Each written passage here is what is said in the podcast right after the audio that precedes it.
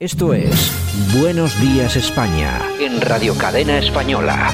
Aquí te contamos lo que otros quizás no pueden contarte. Bueno, al teléfono David Gómez González. Buenos días, David. Muy buenos días, don Santiago. Jaime Caneiro en Ferrol. Buenos días. Santiago, buenos días. Y Francisco Gómez en Madrid. Buenos días, don Francisco. Hola, buenos días a todos. Y tenemos al otro lado de la línea telefónica a doña Esperanza Aguirre, a la presidenta. Doña Esperanza, buenos días, bienvenida a Radio Cadena Española. ¿Qué tal? Buenos días, Santiago. Bueno, Muchas gracias. un placer, un placer desde luego tenerla con nosotros aquí, por supuesto, para hacerle alguna preguntita que seguramente nuestros oyentes estarán deseando escucharla. Y vamos, me gustaría empezar, si le parece bien, pues por el, por el principio, sobre todo lo que estamos viviendo, el tema de la pandemia. Aquí en este programa siempre hemos dicho que el señor Sánchez no inventó el virus, pero desde luego la gestión que han hecho de la pandemia ha sido terrible. Tenemos ya 70.000 eh, víctimas del virus y todo esto mezclado con este ataque desde nuestro punto de vista que se está produciendo, se lleva ya mucho tiempo produciendo, pero se está produciendo sobre, sobre Madrid. ¿A qué cree que se, que, que se puede achacar este ataque directo contra Ayuso y contra la Comunidad de Madrid?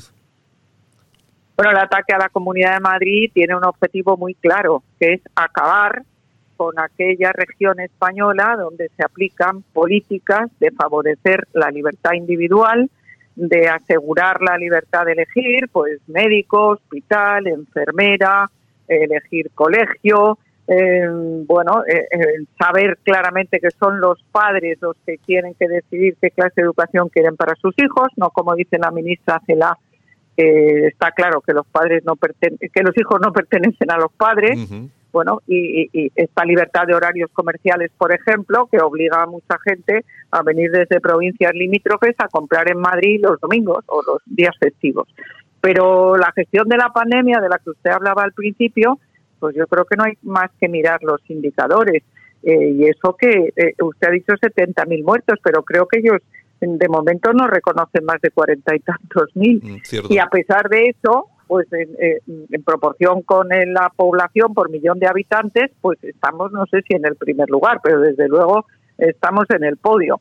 Y en, en- número de sanitarios infectados por culpa de no haber dado la protección suficiente, encima que ahora dice el doctor Simón que que no, no eran mm, no eran suficientemente cautos, pero oiga, ¿cómo se puede decir esto? Entonces, y, y luego las mentiras, que no hacían falta las mascarillas, que no iba a haber más de dos infectados, y, la, y las, las negativas. Eh, Ahora han aceptado hacer test en barajas, pero después de seis meses de pedirlo a Ayuso. Eh, han bajado el IVA de las mascarillas después de mentir y decir que es que Bruselas se lo había autorizado el día anterior, cuando está autorizado desde abril.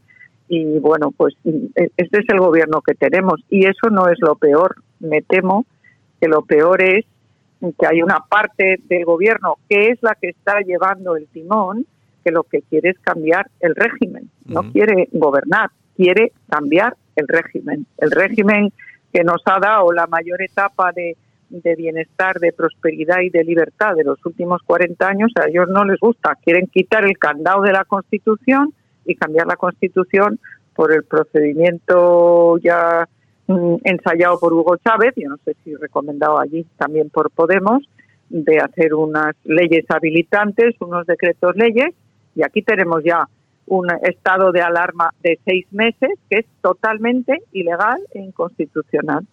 Está muy claro. David Gómez González, ¿alguna pregunta para la presidenta? Pues eh, sí, muy buenos días, eh, Presidenta.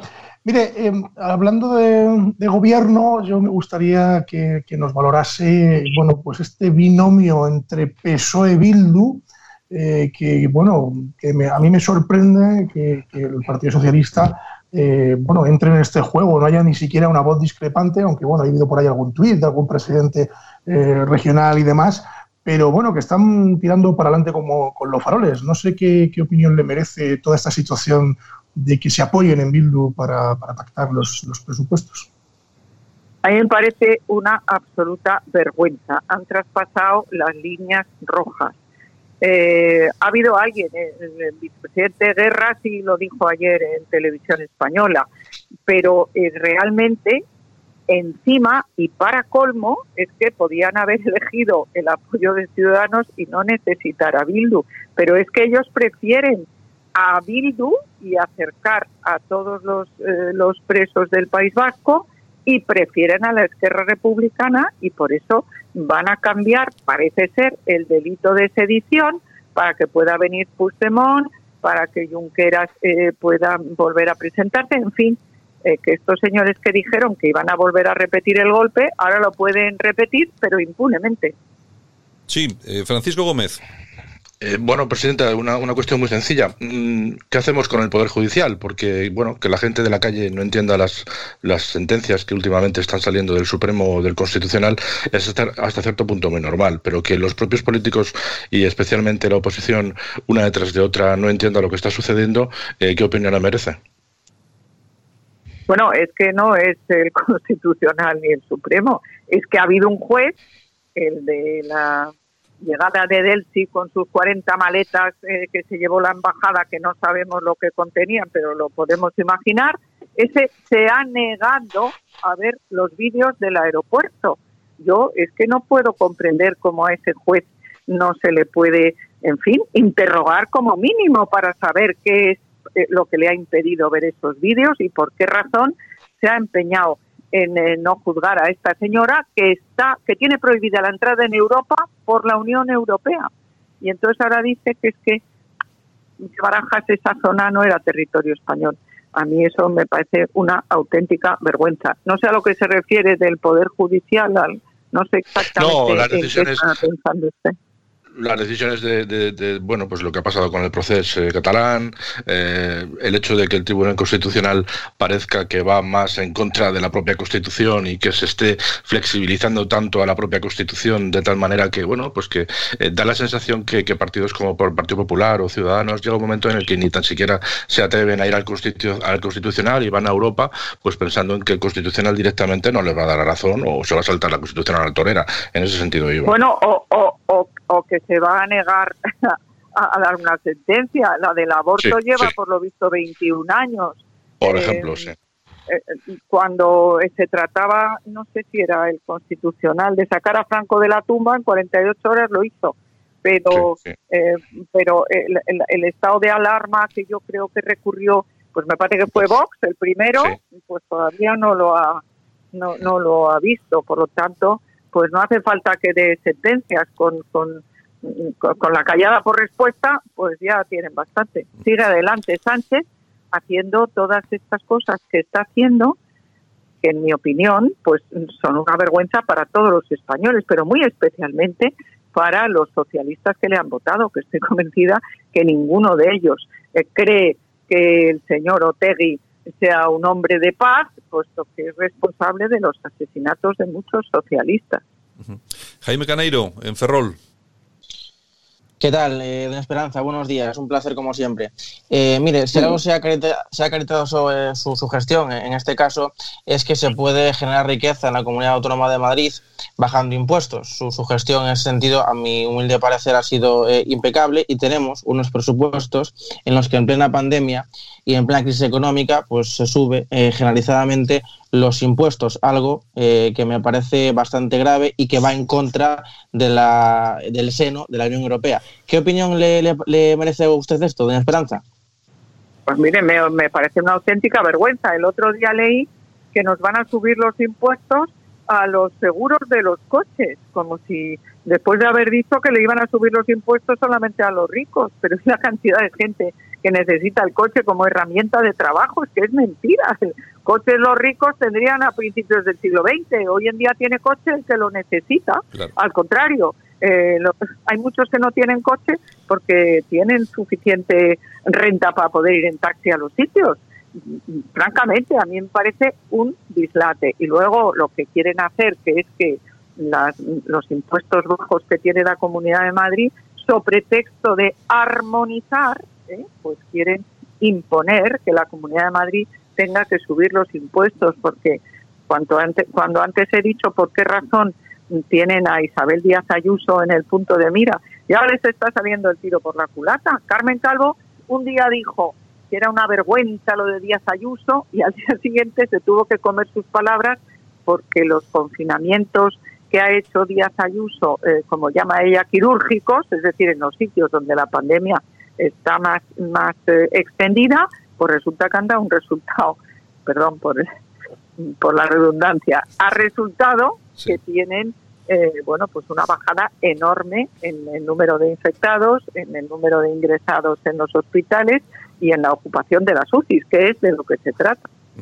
Eh, doña Esperanza, pues vamos a ir acabando, pero no, no me puedo ir sin preguntar una pequeña cosita. En una entrevista en televisión dijo usted que iba a propiciar de alguna forma un encuentro entre Casado y Abascal después de la famosa moción de censura. ¿Lo ha intentado ya?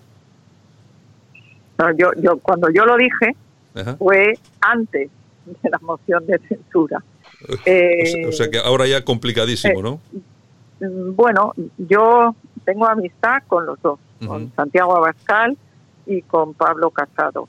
Y yo, la verdad, espero que las aguas vuelvan a su cauce y no solamente hace falta la unidad de todos los partidos que están a la izquierda del PSOE, no solamente eh, el Vox, el PP, Ciudadanos, no, no, es que es que hay que conseguir el reagrupamiento de todas esas personas que consideran que no se puede cambiar el régimen ni violar la Constitución por la puerta de atrás. Muchos de ellos, pues socialistas o por lo menos ex socialistas. Piense usted en, en Rosa Díez, en Joaquín Leguina, en eh, Maite Pagaza, en Javier Pericay, en muchos de ellos, estoy convencida de que eh, no están de acuerdo con la deriva que está tomando el gobierno social comunista, que con mentiras nos están diciendo que era la única solución que tenían. Mentiras, ¿por qué? Porque dijo Pedro Sánchez que el gobernar con Podemos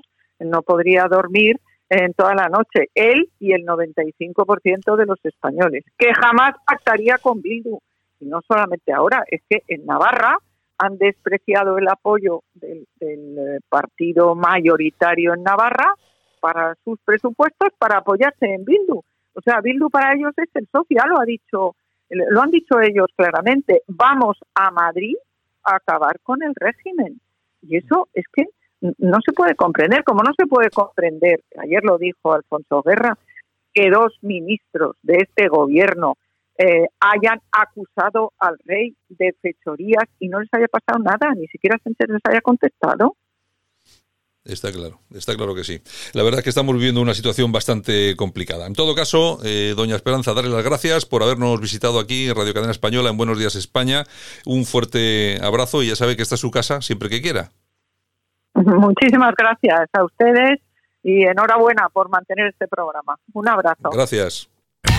Escuchas Buenos Días España. Aquí no nos callamos.